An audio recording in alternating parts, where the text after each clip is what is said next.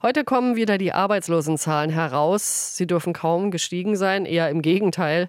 Es ist viel Arbeit da. In immer mehr Branchen bleiben immer mehr Stellen unbesetzt. Besonders und schon länger betrifft das die Arbeitsstellen im MINT-Bereich. Also Menschen werden gesucht, die Mathe, Informatik, Naturwissenschaften oder Technik studiert haben.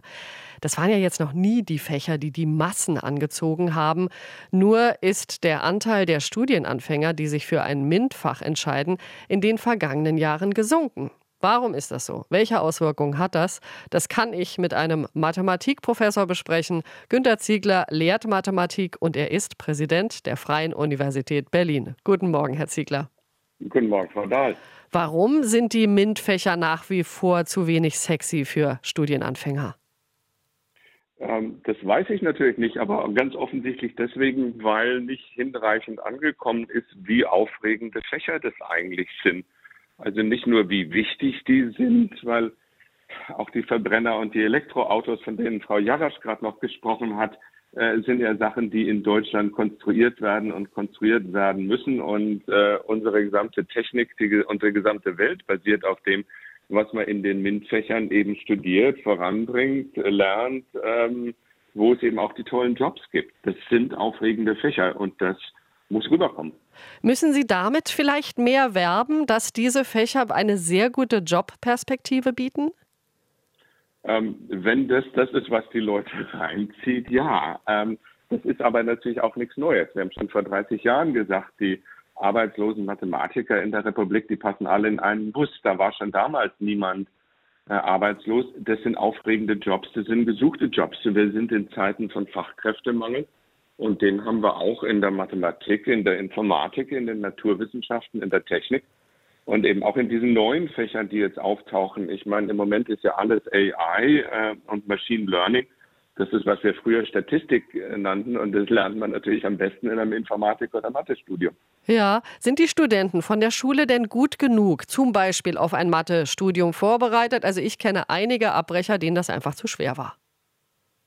Ähm, das mag sein, aber die Frage ist natürlich auch, wie man gedanklich da reingeht. Es ist nicht so, dass wir erwarten, dass man in der Schule schon alles gelernt hat und da machen wir dann weiter, sondern in einem Studium sind die Fächer neu zu entdecken. Da gehört auch dazu zu entdecken, dass die Fächer viel vielfältiger sind als die kleinen Ausschnitte, die man mal in der äh, Schule gesehen hat. Äh, wir wissen, dass die, dass die Schülerinnen und Schüler mit ganz unterschiedlichen Voraussetzungen aus allen Teilen der Republik oder eben auch aus dem Ausland zum Studieren nach Berlin kommen. Und dann fangen wir frisch an und dann geht es auf eine Entdeckungsreise. Ähm, ich glaube, das ist am wenigsten, äh, dass, dass man nicht hinreichend vorbereitet ist, sondern dass, dass man sich einfach darauf einlässt, Spaß dran hat, eben einfach auch schwierige Sachen zu machen und rein in die Herausforderung, kann ich nur sagen, herzlich willkommen. Frauen entscheiden sich ja nach wie vor seltener für ein Studium von MINT-Fächern als Männer. Ihr Anteil steigt, ja. Aber müssen Sie an der FU vielleicht die Frauen noch mehr begeistern, Mathe oder Naturwissenschaften zu studieren? Also wir müssen Frauen und Männer begeistern, äh, das zu studieren und daran arbeiten wir. Ähm, ich komme dann aus der Perspektive der Deutschen Mathematikervereinigung, wo wir ähm, eben einfach auch natürlich Werbung machen für das Fach, was ein aufregendes Fach ist. Ich habe gerade letztes Jahr noch ein Buch gemacht, das heißt Panorama der Mathematik, um einfach unseren StudienanfängerInnen auch sozusagen die, die Breite des Faches zu illustrieren.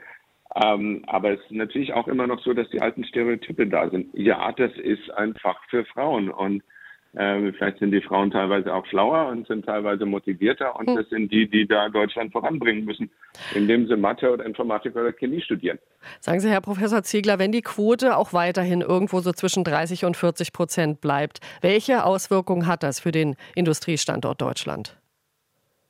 Ähm, also der Industriestandort Deutschland der lebt davon, dass Frauen und Männer, und ich sage das in der Reihenfolge reingehen, äh, Mathe und Naturwissenschaften studieren, Chemie machen, Technik machen.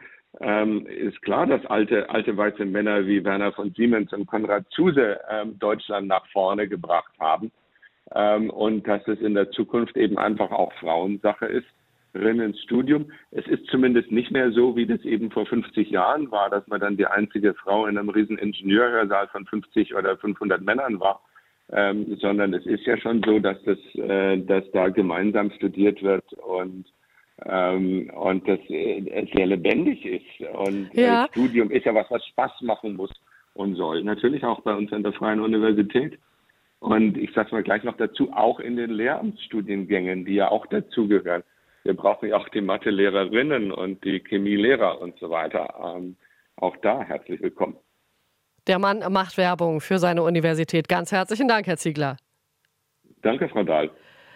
Günter Ziegler, Präsident der Freien Universität Berlin, Mathematikprofessor ist er auch. Und wir haben gesprochen über äh, Studiengänge im MINT-Bereich, also zum Beispiel Mathematik, aber auch Informatik, Naturwissenschaft, Technik. Denn heute kommen äh, die Arbeitslosenzahlen raus und wir hören ja immer wieder, äh, es fehlt vor allen Dingen, es fehlen vor allen Dingen Beschäftigte in MINT-Berufen. RBB 24 Inforadio vom Rundfunk Berlin-Brandenburg.